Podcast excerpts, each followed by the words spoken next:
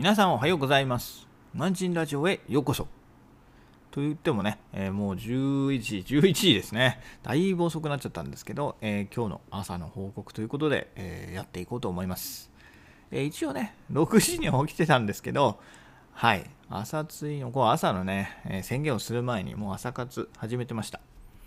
で、今日はね、え朝、今日はいい天気なんですよね。なんか、雲の合間から紐さしてるんで、え今日はね、洗濯したりとか、あとは掃除はね、ちょっとするかしないかは、なんとも言えないところですね。確かにゴミは目立ってきたんで、やどうかやらないか、考えているところではあります。ということで、えー今日はね、いつも通り、階段トレーニングはしてきまして、あとはもう朝のうちに CNN のニュースの方も見終わりました。なので、えーこれからこの音声配信、今日はね、ちょっと昨日、原稿を作ったのがあるんで、まあ4本ぐらい、この後立て続けにできればなって思ってます。